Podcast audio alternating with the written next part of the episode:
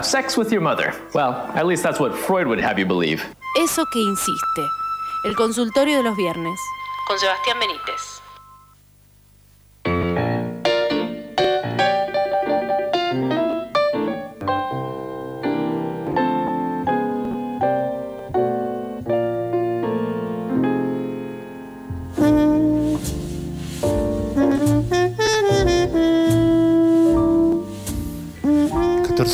Cuatro Bienvenidos, bienvenidas, bienvenidas a Café Lambaré. Em, antes habíamos hablado del, trauma, porque eh, yo leí eh, Lo Siniestro Luminoso y me, siento en condiciones de hablar nada más y nada menos que de Sigmund Freud, como quien pudiera. Y eh, esto me está trayendo un pequeño trauma porque nosotros empezamos esta columna a la distancia, después nos malacostumbramos, quizás, quizás nos malacostumbramos a tener aquí entre nosotros. In situ. In situ a Sebastián Benítez y hoy no está, está del otro lado, está, está del otro lado del teléfono y me trae un poquito un pequeño trauma. Como que digo, oh, oh, pandemia, no. No, no, pero está porque tenía mucho laburo y, así lo prefirió. Y está bien, ¿sabes qué? Nosotros no la bancamos. Hola, Sebas. Hola. ¿Qué onda, Sebi? ¿Cómo están? Bien, bien, muy bien. No, o sea, bien, pero con un pequeño trauma que me hace vivir, que no lo pedí. Mira, yo te voy a decir una cosa. Hay una diferencia fundamental, entre otras, porque en general yo estaría en video y ahora estoy analógicamente en teléfono. Esto es terrible. esto es peor. no, no, no, al revés. Ok. Vos, porque sos muy centennial, querido. Mm, es verdad. Ya sé, ya sé por dónde vas a ir. Claro. Yo, siento, Sebi, que esto tiene como más aura de diván. No vemos al, terapeuta. Ah. Claro. No, pero y Cari, sí, eso, eso también es cierto. Y vos decías porque en mi generación eh, usábamos el teléfono. Eso me. perdón. Más respeto te pido con la gente mayor, ¿eh? Pero eh, iba por ese lado, ¿no? Iba por, el lado de que antes usaban el teléfono en el Yo tenía que llamar a la gente por teléfono y acordarme el teléfono, además. Claro, ese es terrible. Esa, e, esa, ese músculo de memoria, posta que se perdió ya definitivamente. O sea, no me lo pido. O sea, no sé, usuarios de Instagram, me acuerdo ahora. Bueno, pero ahora, claro, tenés que saber tus 83 contraseñas. Uh, eso es verdad, eso es verdad. Eso es verdad. Son los nuevos números telefónicos. Las contraseñas son los números. Eh, che, ya está, se cerró la columna. Las contraseñas son los nuevos números telefónicos. Me encantó. descubrimos algo eh, con Seba Benítez. ¿Qué no trajiste además de estas eh, elucubraciones elocuentes, si me permitís la cacofonía? En principio, yo traje espacio para hablar, oh. porque tengo entendido que había consulta. Ah, ¿hoy era consulta? ¿Hoy era viernes de consulta? No, no, no es que era viernes de consulta, pero me parece que alguien ahí tiró un... Sebi, eh, tengo algo que hablar con vos. Ah, verdad. Perdón, me había olvidado. Es verdad. El Seba venía con algo... Sí, sí, sí, venía con algo eh, picante. ¿eh? Ayer tuve un día Evil, lo, bauticé así, eh, un día en que toda la malignidad que tenía en algún anexo de mi, de mi mente salió para afuera y brotó. y, y me hizo bien, ¿sabes? O sea, me arrepentí un poco en algunos momentos, pero después me sentí bien. No tendría que te llevó acciones específicas? Sí, sí, sí. Ah, claro. Sí, sí, sí, me putié con un par de personas. La violencia. Pero no, no fue, no fue violento. Un poquito. ¿Putear es mala palabra o, o, qué? No, pero para, sé en concreto, ¿qué, qué onda? A veces eh, nos, nos, nos sale para afuera, nos brota esto y hace bien o, o no, nos termina, nos termina pegando mal. Mira, la mierda flota, es lo único que te voy a decir. es inflamable la mierda. También. No hay que tirarle. me, parece que, que, lo que trae Heavy mm. también abre otras cosas que yo tenía ganas de hablar en este espacio. Hermoso, fantástico. Como siempre, por supuesto. Pero que tienen que ver justamente con la gestión de las emociones. Mm. Claro. Entre otras cosas, de un tiempo a esta parte se puso un poco de moda hablar de la dimensión emocional, de cómo pensar la inteligencia emocional, de cómo pensar la cuestión de la empatía, mm. un montón de palabras así nuevas como empatía, resiliencia, que no son tan viejas ni tan nuevas, pero digamos que se puso como en primer lugar a ver que uno reacciona ante determinadas situaciones y que muchas veces esa reacción puede ser más o menos desmedida, pero que tenemos que estar atentos. Sobre Ah. todo porque hoy en día ya la idea de decir, bueno, no reaccionar no es una opción. Entre otras cosas porque lo que vimos es que no reaccionar hace que uno termina siendo como una especie de cápsula que va a estallar en algún momento. Sí. Y que eso muchas veces trae muchos más problemas que lo que implicaba una supuesta adaptabilidad a no generar exabruptos, no estar como todo el tiempo en combustión, vamos a decirlo así. Sí, sí, sí. Al mismo tiempo, lo que sucede es que las reacciones que uno puede ver en términos generales a nivel cultural, social, etcétera, también son cada vez más virulentas en algunas circunstancias. Mm. Entonces es cómo lidiar con eso. Y yo ahí tengo una posición tomada Mm. que tiene que ver con el principio aprender a reconocerlo. Sí. Seba decía recién que tuvo un día evil. Bueno, en principio pudiste reconocer que estabas del orto, para decirlo más Claro. pronto. Sí, sí, sí. Pareció Sí, en sí, español, lo- que, lo- que lo- tampoco te gusta hablar en español a vos, Seba. O sea, otra manera de decirlo es, estabas del orto. Sí, sí. Pero el punto es que ese estar eh, así tan académicamente dicho del orto se expresó a partir de darte el permiso para hacer maldades. Mm. Tal cual. Porque distinto sería que uno estuviese en una situación complicada o mal, etcétera, y que te angustiaste. Mm. La verdad es que la pasaste mal. O eh, ir por la tristeza, Claro. convertirte en un emo, ya que estamos en tema. Pobre Brian Emo, che. No, no, lo, lo- lo respetamos, ¿eh? y lo bancamos. Claro, Pero canalizó con el enojo, digamos, en lugar de con la tristeza, como tranquilamente le podría haber pasado a él o le pasa a tanta gente también. A mí me hubiera pasado con las dos, sí. Bueno, yo lo que encuentro muchas veces, de vuelta, es una generalización, Mm. es burda, o sea, aclaro, Sí, sí, sí. pero muchas veces el enojo aparece en lugar de la angustia. O Bien. sea, lo, lo- lo primero que uno hace es enojarse, porque entre otras cosas, hay un otro en el enojo, Exacto. Sí, y sí, en la angustia sí. no.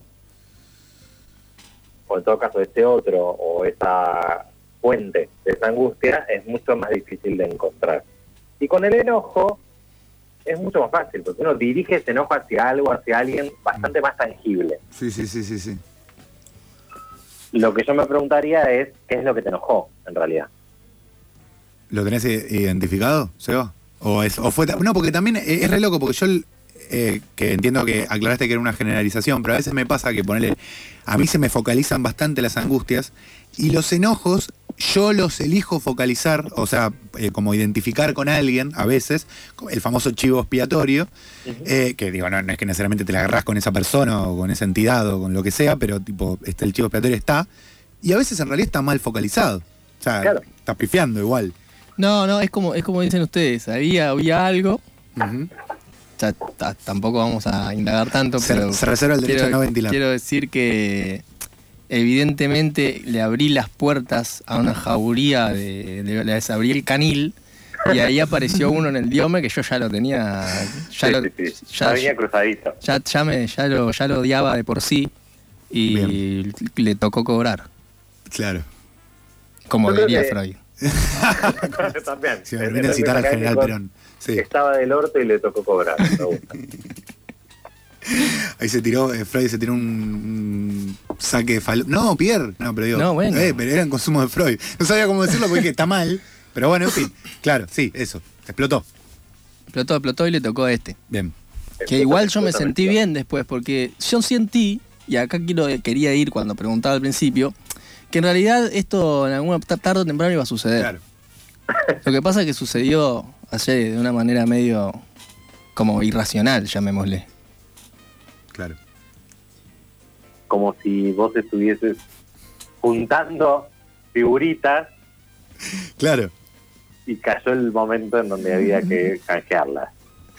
Yo lo Me que encantó, me encantó Yo lo que me pregunto es si evidentemente no estaba bien algo de mi psiquis, Sí. pero te digo en serio, si bien tuve una cuota de che, ayer estuve mal- malo, No me sentí mal, sentí que largué, lo largué. Claro, No, no, es que además generó alivio. Es Eso. el punto. Sí, tal cual. Bueno, a eso vamos. A que en la gestión de las emociones, suena muy managerial todo, pero, Me encanta, me encanta, me encanta, me encanta. Lo pero a fin necesito. se trata de eso. Es counseling tribal, se llama esto. Mira, yo no hago cambio. ya sé. Yo soy un profesional de la salud serio. ya sé, ya sé. Pero Sí. es cierto que, en principio, para poder pensar los modos en los cuales uno se reconoce en situaciones problemáticas, por múltiples situaciones. Sí. no hace falta indagar a cada uno qué le pasa o qué le pasó a Seba ayer que generó eso. Pero en principio lo interesante es entender que cuando uno reconoce sus propias emociones, se hace un paso interesante, porque te permite en todo caso dirigirlas mejor. ¿Pero por qué?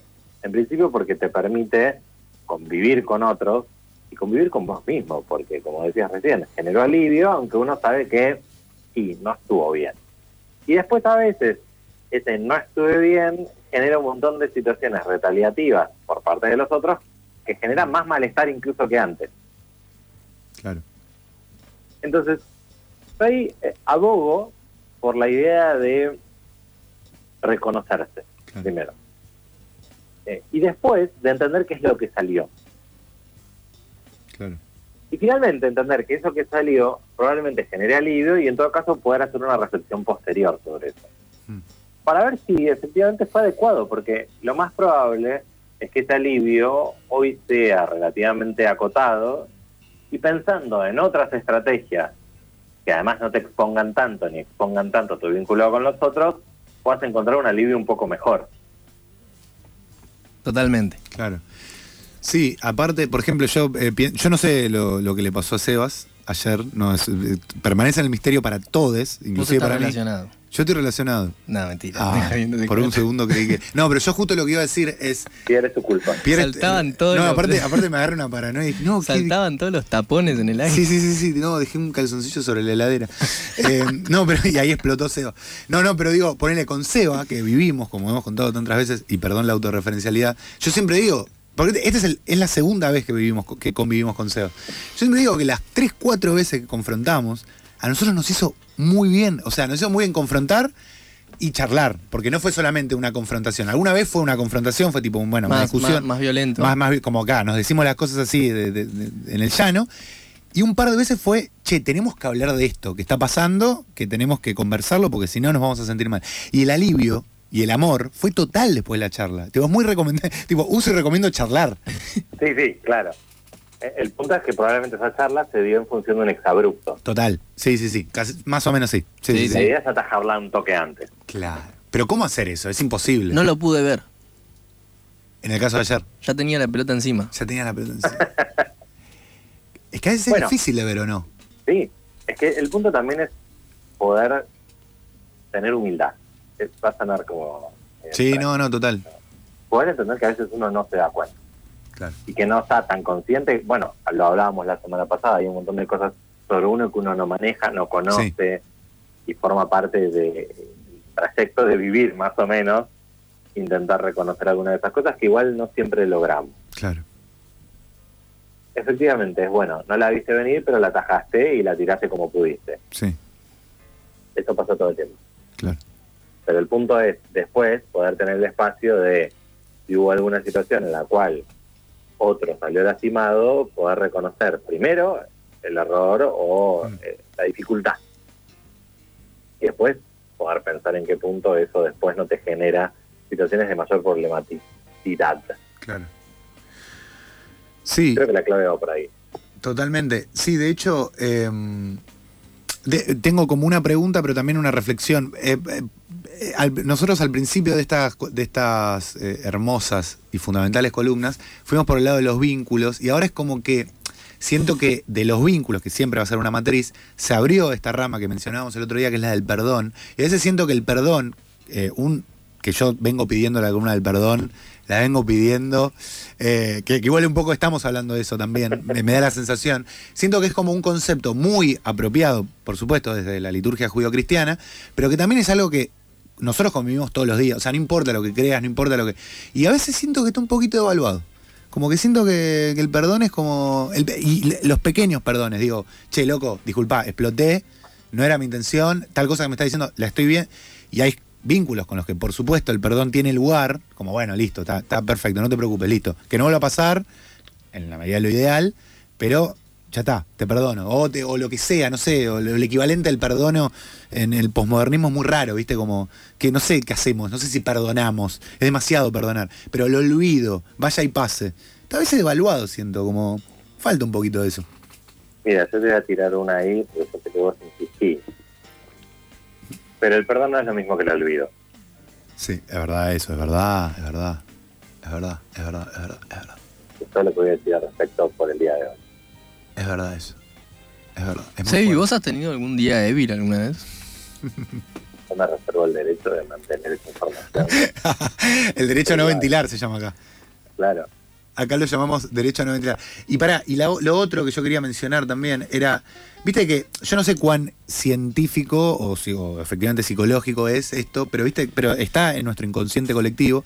Viste la película Analízame, que esta película en la que Jack Nicholson eh, lo, lo- digamos, le llega este paciente que es eh, Adam Sandler, y Adam Sandler tuvo un terrible brote en un, en un avión que, de hecho, no fue tan terrible, porque realmente como te lo muestran, que no sé si están jugando con la perspectiva de Adam Sandler o qué, pero el brote no fue tan terrible, fue tipo, la, la azafata estaba demente y lo estaba tipo re, le estaba, lo, lo estaba sacando, y Adam Sandler efectivamente se saca, y a raíz de eso se va a analizar con Jack Nicholson, y Jack Nicholson eh, efectivamente le dice, o diagnostica, tenés un problema de ira.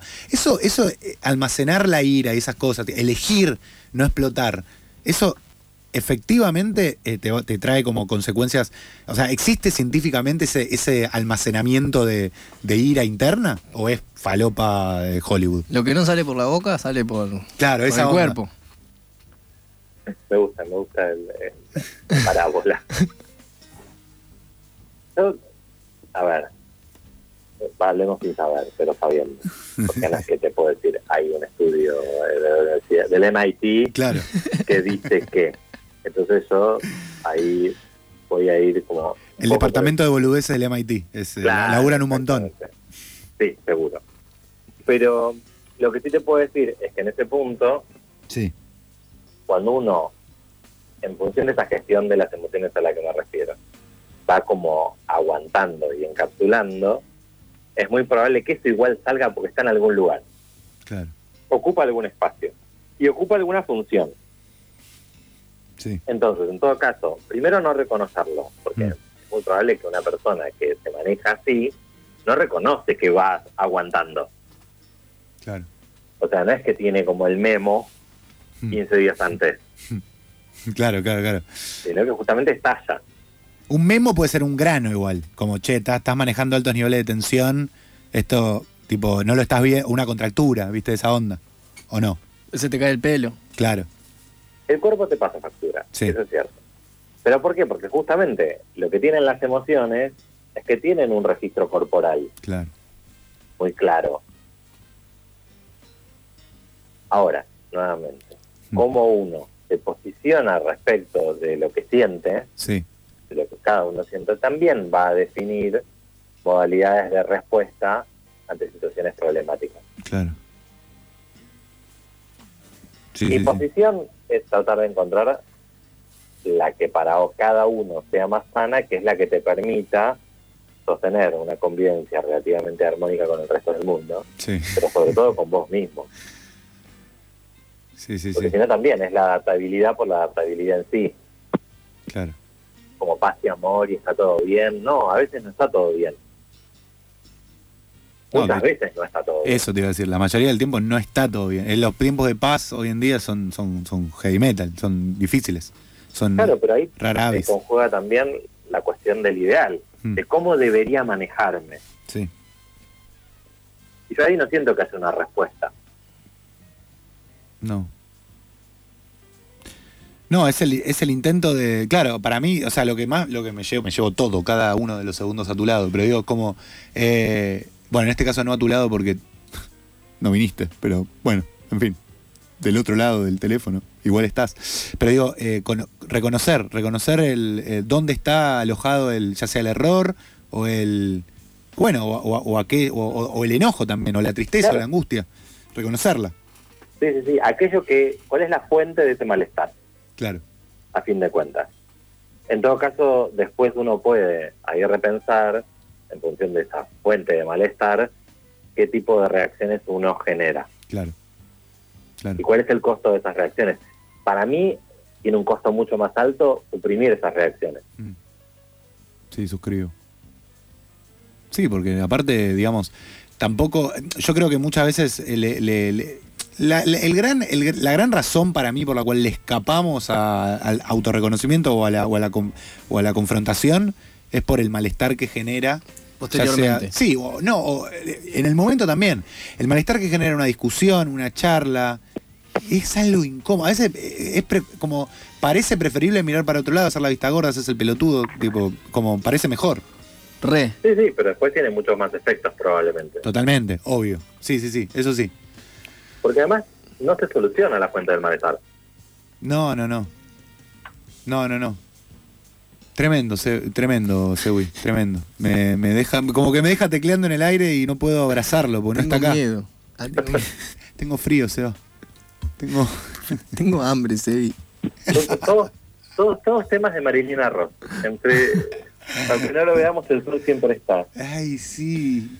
me tengo frío, no sé qué, pensar. Solo hay sombras donde brilla el sol, mis amigos. Sienten que estoy hablando por teléfono, entonces yo me siento en una novela de los 80. No, claro, vos estás disfrutando, vos estás teniendo ahí una, un flashback, un analepsis. Eh, claro, claro, claro, claro. Mientras vos haces este experimento, em, este experimento de épocas comunicacional, nosotros te extrañamos y lo voy a reafirmar, pero en todo caso. ¿eh? Te, extrañamos muchísimo, pero te vamos a agradecer igual por la comunicación porque fue tan lindo y tan enriquecedor. Querido Sebas. Gracias, Evi. Por favor, siempre un gusto y estoy, aunque no esté. Oh. Te esperamos para la próxima. Por supuesto. Sí, sí, sí. Eh, pasaba Sebastián Benítez por Café Lambaré. Oh, escuchate, escuchate esta trompeta. Esto fue eso que insiste en eso que falta. Y esta canción dice más o menos